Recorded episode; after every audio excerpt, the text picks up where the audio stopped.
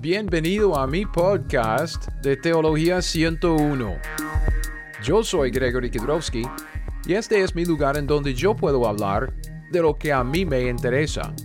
Y lo que me interesa es la Biblia. Estamos estudiando lo que se llama la cláusula joánica. A ver, esta cláusula que, tengo aquí en rojo son las dos frases, el Padre, el Verbo, el Espíritu Santo, estos tres son uno muy importante en la revelación progresiva de Dios, que, vemos una declaración tan clara, muy claritica en cuanto a, la Trinidad de, de Dios, y tres son los que dan testimonio en la tierra. Esta es la, lo que se llama la coma o la cláusula joánica. La coma viene del latín coma joaneum y coma es el latín, latín que se traduce en frase o cláusula. Entonces prefiero cláusula como para referirme a, esta, a estas dos frases.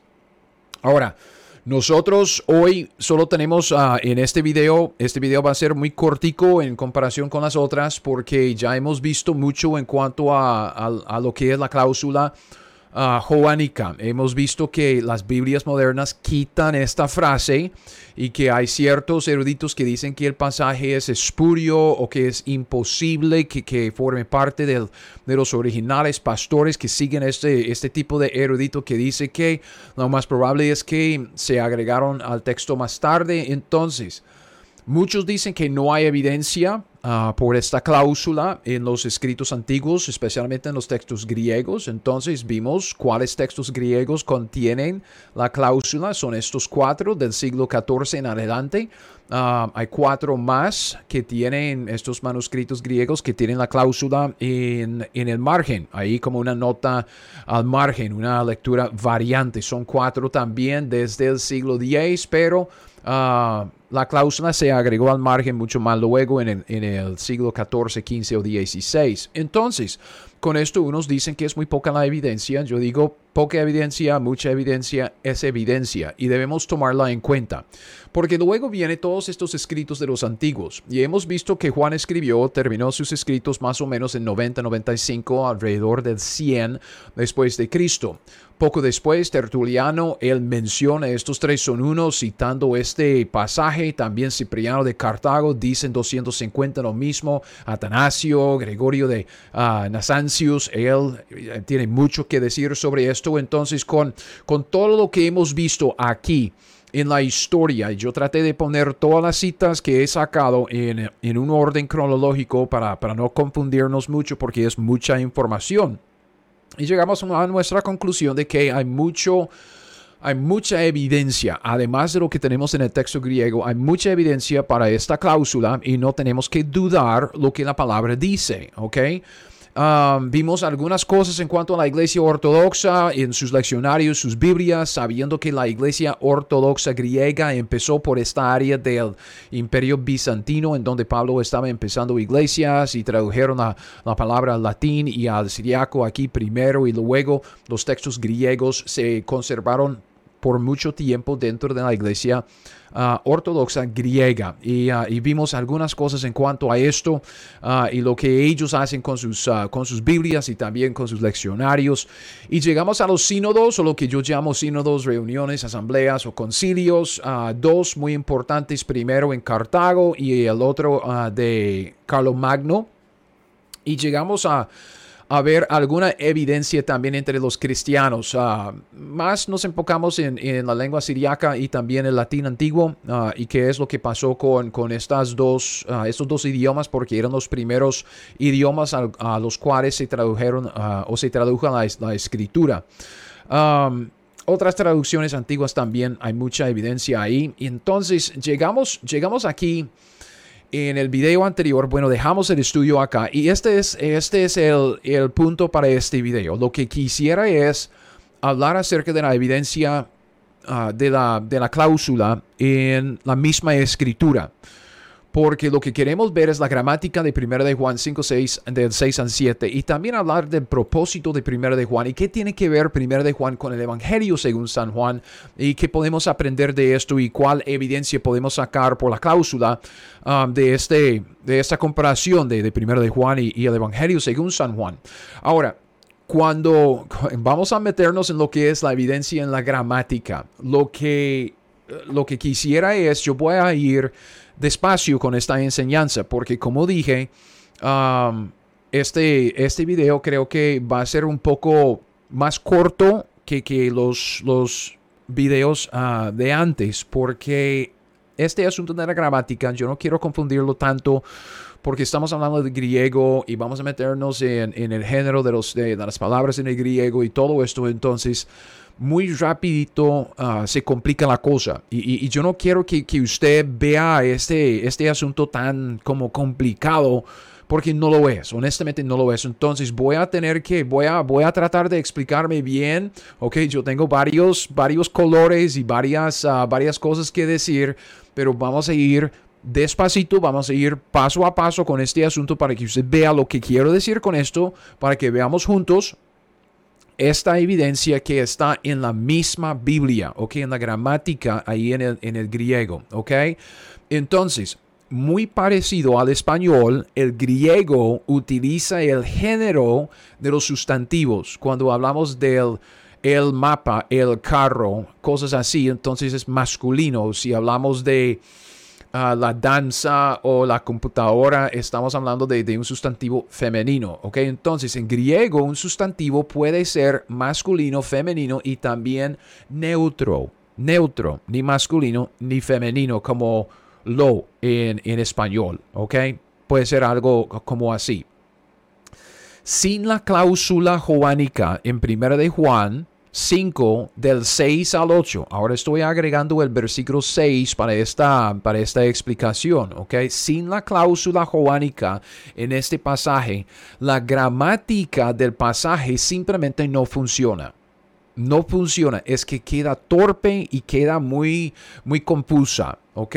Entonces recuerde lo que estamos viendo. Este es el pasaje en la Reina Valera. ¿Ok? Entonces la Biblia dice, en la Reina Valera, este es Jesucristo, que vino mediante agua y sangre, no mediante agua solamente, sino mediante agua y sangre. Y el Espíritu es el que da testimonio porque el Espíritu es la verdad. Y luego entramos en los dos versículos que contienen la cláusula en cuestión, porque tres son los que dan testimonio en el cielo, el Padre, el Verbo y el Espíritu Santo, y estos tres son uno. Y sigue en el versículo 8, y tres son los que dan testimonio en la tierra, el espíritu, el agua y la sangre, ¿ok? Y estos tres concuerdan. Fíjese bien que aquí arriba tenemos um, agua, sangre, no agua solamente, sino mediante agua, sangre, espíritu. Entonces son los tres, agua, sangre, espíritu. Agua, sangre, espíritu. Aquí abajo en el versículo 8 tenemos espíritu, agua y sangre. Son las mismas tres palabras, las mismas tres palabras, ¿ok? En, este es la Reina Valera. En las nuevas versiones, y yo puse la nueva versión internacional, ¿ok? Solo por ejemplo porque las, las demás son muy, muy parecidas. Es casi igual. Dice en versículo 6, muy parecido, ok, muy parecido, este es el que vino mediante agua y sangre, Jesucristo no solamente mediante agua, sino mediante agua y sangre y el Espíritu, entonces tenemos los tres, Espíritu, sangre, sangre y agua, el Espíritu es quien da testimonio de esto porque el Espíritu es la verdad. Y dice, tres son los que dan testimonio.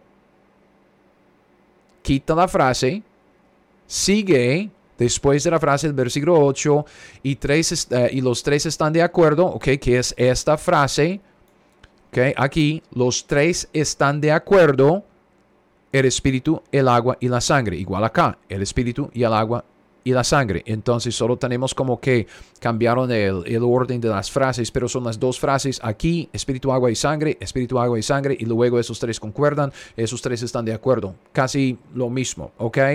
Entonces, estos, esos son los dos, uh, como, como dos pasajes que queremos analizar.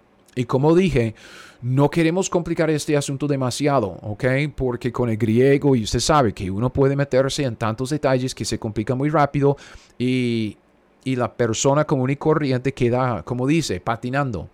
Y yo no quiero que, que, yo no quiero que usted crea que uno tiene que saber griego para entender la Biblia. No es cierto. Um, hay suficiente del griego que se ha preservado que uno puede ver ciertas cosas en el griego con las herramientas que existen hoy en día, como una buena concordancia, un léxico, digamos un diccionario de, los, de las palabras del griego, cómo se traduce la palabra en, en el español, cosas de ese estilo. No tenemos que complicar la cosa. Si alguien utilizando el griego quiere corregir la Biblia, ahora sí, ese es un problema. ¿Ok? Lo que hacemos con el griego es simplemente ah, explicar o ilustrar o, dar color, diferentes matices a la, a, la Biblia. No queremos cambiar lo que ella dice, simplemente queremos explicar lo que dice. Entonces, este, ahora, ahora yo sé, esto se ve muy Ah, con, con, mucha cosa, con mucho color y, con mucho. Este es el mismo pasaje, ok, es el mismo pasaje de la Reina Valera, este es el mismo pasaje de la nueva versión internacional de lo que acabamos de, de leer acá, ok, entonces no se asuste con los colores, ok, porque yo voy a explicar lo que está sucediendo aquí, ok.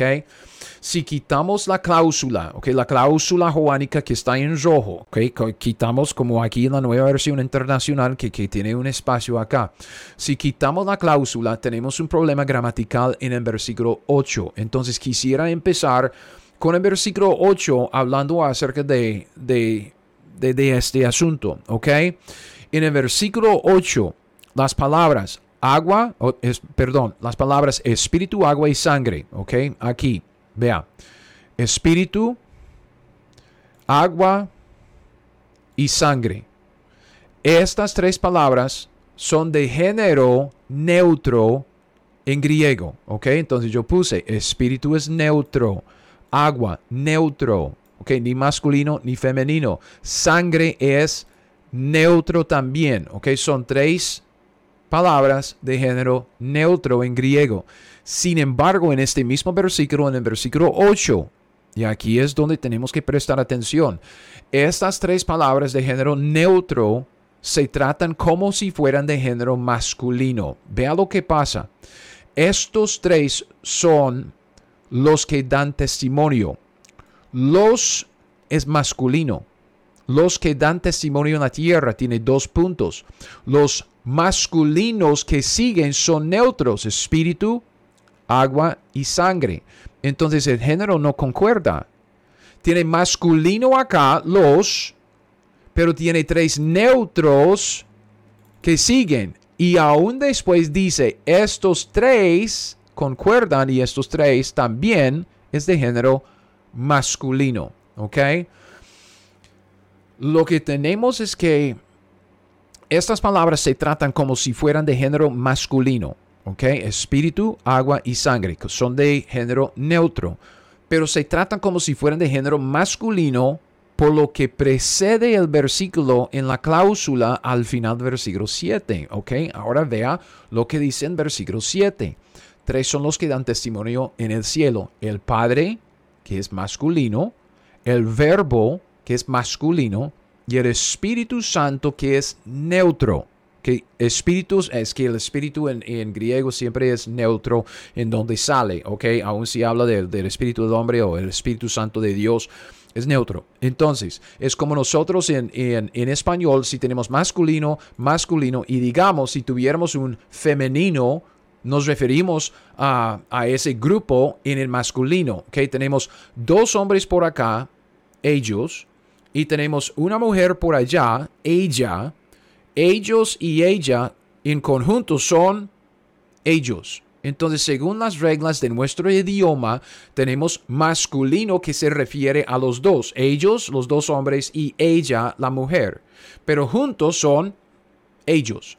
Es exactamente lo que vemos acá. Padre que es masculino, verbo que es masculino, Espíritu Santo que es neutro. Estos tres dice es masculino son uno, estos tres. Entonces fíjese bien también que es la misma frase en aquí en el versículo 7. Estos tres, masculino. Estos tres, masculino. ¿Ok? Entonces, las palabras padre y verbo en el versículo 7 son las palabras importantes. Son de género masculino Igual que la frase que sigue, como, como dije, estos tres aquí estos tres es de masculino, esos tres, género masculino, la cláusula entonces que está en cuestión, todo esto, todo está en rojo, la cláusula, esta cláusula joánica, la última frase, especialmente esa última frase, ah, después de, de, los de, de Padre, Verbo y Espíritu Santo, ¿ok? Establece la razón gramatical por la cual los sustantivos de género neutro en el versículo 8 se tratan como si fueran de género masculino. ¿Ok? Recuerde, el espíritu, el agua y la sangre en el versículo 8, aquí, espíritu, agua, sangre, son de género neutro. ¿Ok? Neutro. Pero tenemos Padre, verbo y espíritu. Estos tres masculino son estos tres masculino. Entonces, esta frase establece el género para los neutros aquí en la frase que sigue. ¿Ok? Espíritu, agua y sangre en versículo 8 se refieren en algún sentido al espíritu y el padre y el verbo en el versículo 7. ¿Ok? Entonces, vea, lo que tenemos aquí es que este es Jesucristo que vino mediante agua y sangre. No mediante agua solamente, sino mediante agua, que es neutro, sangre, neutro, y espíritu, neutro. Si brincamos, ok, como aquí en la nueva versión ah, internacional, si brincamos al versículo 8, vemos las mismas tres palabras. Agua, que es agua, neutro. Sangre, igual que la sangre acá, neutro y espíritu, igual que espíritu acá, neutro. Sin embargo, vemos que estos tres se tratan como si fueran masculinos. ¿Ok? Y tengo una, una explicación acá. Esa es una explicación por Thomas Strauss. Um, y él sacó pues todo, este estudio. Es que yo estoy robando sus, sus explicaciones acá. Porque tiene una buena explicación. Él dice, los sustantivos masculinos, padre y verbo del versículo 7, regulan el género en el siguiente versículo debido al principio de poder de atracción. Entonces, ¿qué es lo que pasa si quitamos la cláusula joánica? Si quitamos lo que es, es eh, que está aquí en, en rojo tenemos un pasaje que queda bien torpe y no hay ninguna razón por la cual se refiere a estos tres sustantivos en neutro como si fueran masculinos, ¿ok? Si quitamos la cláusula joánica, no hay ninguna base gramatical para el cambio de género de neutro en el versículo 6, sangre, espíritu y agua, aquí, a masculino en el versículo 8 porque son las mismas tres palabras, espíritu, agua y sangre en neutro.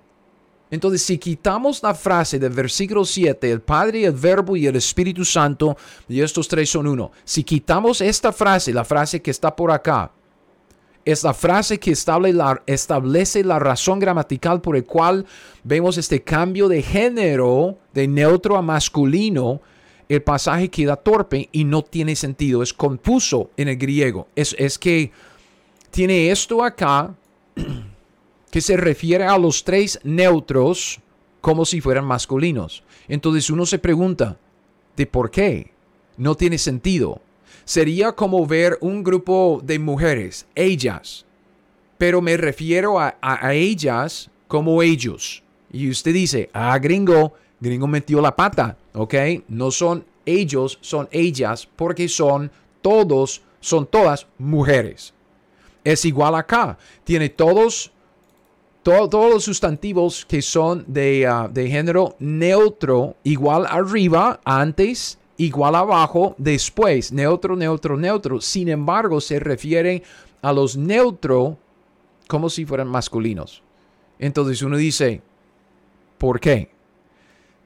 Con la cláusula se explica bien, se entiende. Porque estos tres, Padre y Verbo masculinos, ok, Espíritu Santo que agarra el masculino también, esos tres son uno, entonces los tres masculinos, ahí sigue estos tres, Espíritu, agua y sangre, que tiene que ver con el Padre, Verbo y el Espíritu Santo, son masculinos, entonces tenemos la razón gramatical por el cambio de género.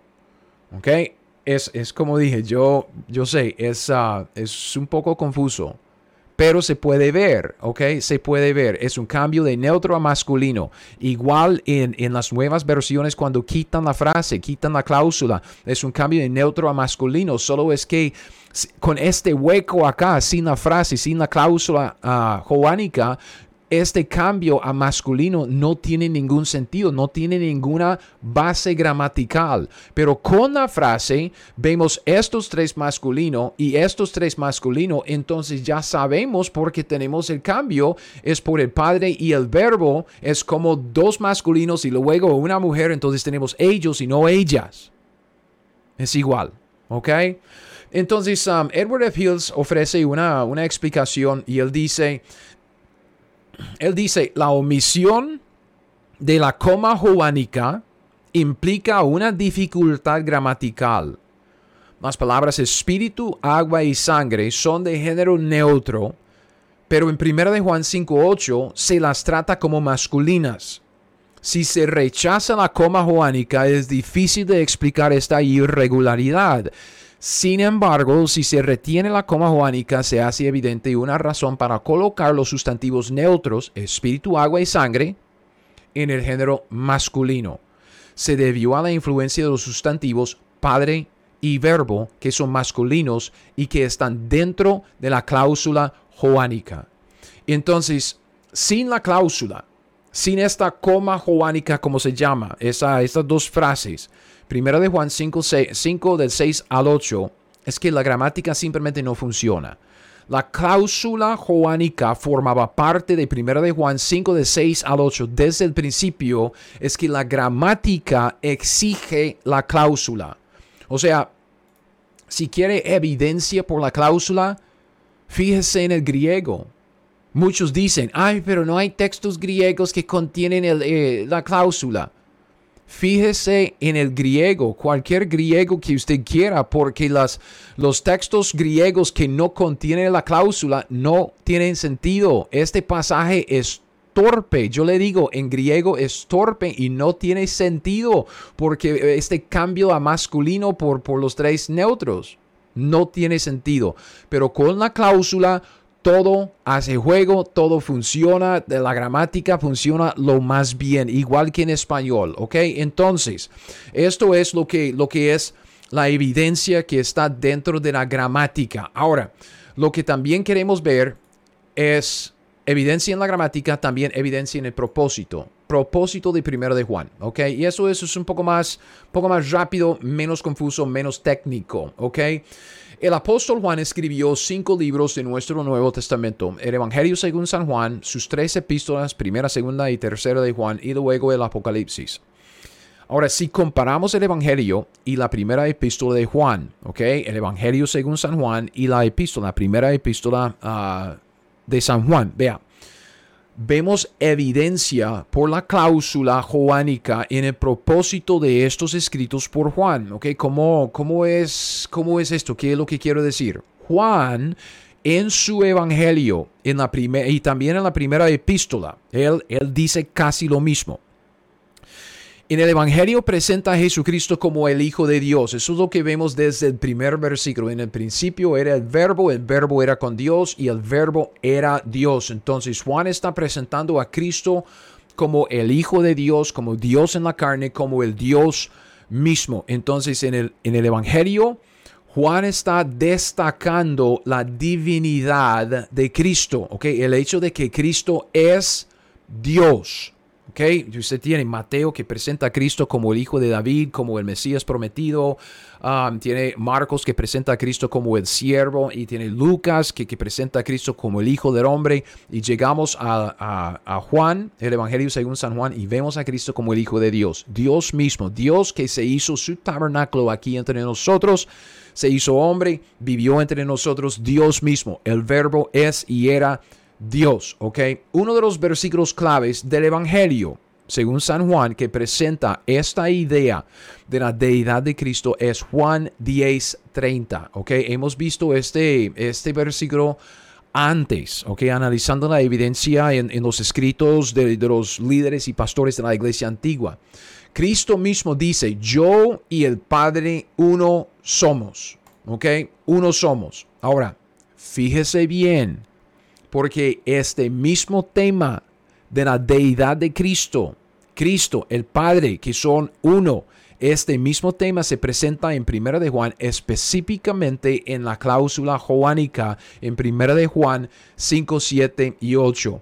Porque tres son los que dan testimonio en el cielo, el Padre, el Verbo y el Espíritu Santo, y estos tres son uno. Cristo dijo, yo y el Padre, uno somos. Estos tres son uno. Somos uno, son uno. Tres son los que dan testimonio en la tierra, el espíritu, el agua y la sangre. Esos tres concuerdan. Entonces, vemos, vemos el, mismo, el mismo lenguaje, o sea, uno somos, son uno. Mismo lenguaje del mismo autor. Cuando él dice uno somos en su evangelio y tres son uno en su epístola, podemos estar bien seguros de que él es, es Juan, bajo la inspiración del Espíritu Santo, hablando acerca del mismo tema. ¿ok? Tengo una cita, esta es una cita de, uh, de A.T. Robertson. Dice el cuarto evangelio, y fíjese en esto porque es, es bien chévere. El cuarto evangelio fue escrito para probar la deidad de Cristo, ¿ok? Para presentar a Cristo como Dios, la deidad de Cristo, para probarlo, comprobarlo, para testificar acerca de la deidad de Cristo asumiendo, dando por sentado su humanidad. Entonces, Juan no pasa mucho tiempo en su evangelio hablando acerca de la humanidad de Cristo. Él presenta a Cristo como Dios en la carne. Mucho tiene que ver con Cristo siendo el Hijo de Dios, siendo Dios en la carne, Dios, uh, yo y el Padre y uno somos, todo esto. Entonces el cuarto evangelio, el evangelio según San Juan, fue escrito para probar la, deidad de Cristo, asumiendo, dando por sentado su humanidad. Mientras que Primera de Juan, fíjese en el cambio, ¿ok? Cambia un poco. Primera de Juan fue escrito para probar la humanidad de Cristo, asumiendo o dando por sentado su deidad. Entonces tenemos casi lo mismo, ¿ok? Casi lo mismo. Um, la misma, el mismo lenguaje, también eh, la misma idea, el mismo tema. Entonces, esta relación entre Juan 10.30 y 1 de Juan 5, 7 y 8. Vea, en Juan 10.30 tenemos la presentación de la deidad de Cristo en el Evangelio según San Juan, que Cristo y el Padre son uno. ¿Ok? Luego se desarrolla un poco más en la relación progresiva cuando llegamos a 1 de Juan 5, 7 y 8 y vemos la presentación de la deidad de Cristo en la epístola que Cristo, el Padre y ahora el Espíritu son uno. Es algo que ya hemos visto um, antes en 250. ¿Se acuerda? Cipriano de Cartago en el año 250. Él junta estas dos ideas esta es la cita de Cipriano de Cartago. Él escribió esto alrededor del año 250. El Señor dice, yo y el Padre uno somos. Y de nuevo está escrito, Cipriano dice que está escrito del Padre, del Hijo y del Espíritu Santo, que estos tres son uno. Él está juntando estos dos, los mismos dos pasajes, Juan 10, 30 con 1 de Juan 5, 7 y 8, diciendo que tienen que ver con la misma idea, la Trinidad, que tenemos un Dios en tres personas. Aquí en Juan vemos yo y el Padre uno somos, entonces tenemos un Dios, dos personas, el Hijo y el Padre, y luego en la progresión de, la revelación de, que, Dios nos dio en primero de Juan, tenemos los tres que, que, es Espíritu, ahora que se agrega a la Trinidad, no, no que se agrega, pero ya se presenta como la tercera persona de la Trinidad, Padre, Hijo, Espíritu Santo, ¿ok? El eterno Dios en tres personas eternas. Los tres son uno. Entonces esto es exactamente lo que estamos viendo en este propósito. Cipriano escribió acerca de esto en el año 250 y alguien, si alguien dice que no hay evidencia por esta cláusula, pues eh, hay mucha evidencia. Entonces, vea, vea lo que tenemos. La cláusula, la cláusula joánica es importante. ¿Ok? Sino esencial, ¿ok? La, la, cláusula es esencial para sostener el tema de Primera de Juan. Es un tema que se presentó primero en el Evangelio según San Juan. Se presentó la tema en el Evangelio, el tema de que Cristo es uno con el Padre. Y luego sigue con el mismo tema de que ahora es el Padre, el Hijo y el Espíritu Santo en la epístola que nos presenta más uh, revelación en la revelación progresiva de Dios. Entonces, Juan 10, 30 y primera de Juan 5, 7 y 8 son gemelos, pasajes gemelos en la presentación de Cristo como Dios en la carne. Y los creyentes de la, de, de la antigüedad, los creyentes como Cipriano, ellos que vivían en los siglos inmediatamente después de la vida de Juan, ellos sabían que la cláusula formaba parte de Primera de Juan e hicieron esta misma comparación en aquel entonces, como acabamos de leer en los escritos de Cipriano. No hay razón por la cual se debe quitar la cláusula joánica de Primera de Juan, porque Juan, el mismo autor humano, dijo casi lo mismo en su evangelio en Juan 10:30. Entonces el propósito de Primera de Juan provee evidencia de que Juan escribió la cláusula, por es exactamente como él escribió casi lo mismo en Juan 10:30. Entonces uno dice, Juan no pudo haber escrito tres son uno en Primera de Juan. ¿Por qué no? Porque él dijo que dos son uno en su evangelio. Yo y el Padre uno somos. Ahora agrega la idea de que el Espíritu Santo es también la tercera persona en la Trinidad y ahora los tres son uno. Es igual a lo que él dijo en su evangelio. Entonces, hasta aquí quiero llegar con este asunto. Como les dije, eso es un video más corto, más rápido, ah, porque estamos presentando algunas ideas un poco más complicadas y también lo que sigue es una conclusión. Eso es lo que quisiera ver en el siguiente video. Entonces, vamos a dejarlo acá, ¿ok? Con la gramática y también con el propósito de Primera de Juan y terminar acá con lo mismo de siempre. Ok, yo soy Gregory Kedrowski. Este es mi canal de, de Teología 101. 101 porque no es tan difícil. Vea, lo que Dios espera de nosotros, nos dio la palabra de Dios y las palabras de Dios en nuestro idioma. Y lo que Él espera de nosotros es que simplemente observemos lo que la Biblia dice para aplicar lo que ella dice a nuestras vidas. Es aprender la Biblia y hacer lo que ella nos dice. No es tan difícil. Y analizando la evidencia, yo sé que hemos visto en estos videos, hemos visto mucha evidencia, a veces se ve complicada, pero no lo es. Honestamente, al fin del día, al final del día, al, fin y al cabo, Ah, lo que vemos es algo muy sencillo, de que los creyentes desde los primeros siglos han estado citando la cláusula joánica en 1 de Juan 5, 7 y 8, vez tras vez, tras vez, tras vez, para, para defender la doctrina sana de la Trinidad, de que Dios es tres personas en uno, Padre, Espíritu y el Hijo, tres personas, un Dios. Gracias por escuchar mi podcast Teología 101. Ahora, si usted quiere las notas de este estudio o de cualquier otro estudio que he sacado, todos mis estudios están disponibles en mi sitio web teología101.net. Es teología101.net. Y con esto lo dejo. Hasta el próximo. Siga fiel.